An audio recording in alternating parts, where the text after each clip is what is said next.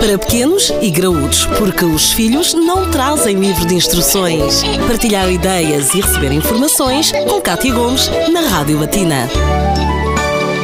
Para se ser pai e mãe não existe manual de instruções, muito menos estágios que possam ser feitos ao longo da vida conjugal. Por isso mesmo, vamos falar da formação intensiva em família, mais um Pequenos e Grudos. Connosco temos de novo a psicóloga doutora Marta Pimenta de Brito, a quem começo por perguntar, há como investir em formação familiar? Há e há cada vez mais uh, a chamada aprendizagem ao longo da vida. Esta formação intensiva em família pode nos vir de livros, de workshops, até de festas de família ou de feiras de família, que são cada vez mais, porque, repare, para a constituição de família não há propriamente um estágio que se possa fazer, mas existe formação contínua, quer seja online, quer seja na nossa própria comunidade. E quer a educação, quer a informação são a chave para o empowerment, ou seja, para a família se sentir mais forte e mais autoconfiante. Porque as tarefas, os desafios com que cada família se confronta não são fáceis, mas são contínuos.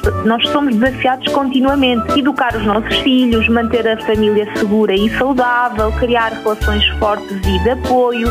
Tudo isto são contínuos desafios. E, portanto, esta formação intensiva em família pode ter a ver com áreas muito diversas, desde a nutrição, às competências sociais e emocionais, às competências de comunicação, a como lidar com situações eh, traumáticas. Portanto, pode ser uma panóplia de assuntos possam pertencer a esta aprendizagem ao longo da vida para uma formação intensiva em família. São conselhos a ter em conta e que estão acessíveis e disponíveis em www.latina.lu.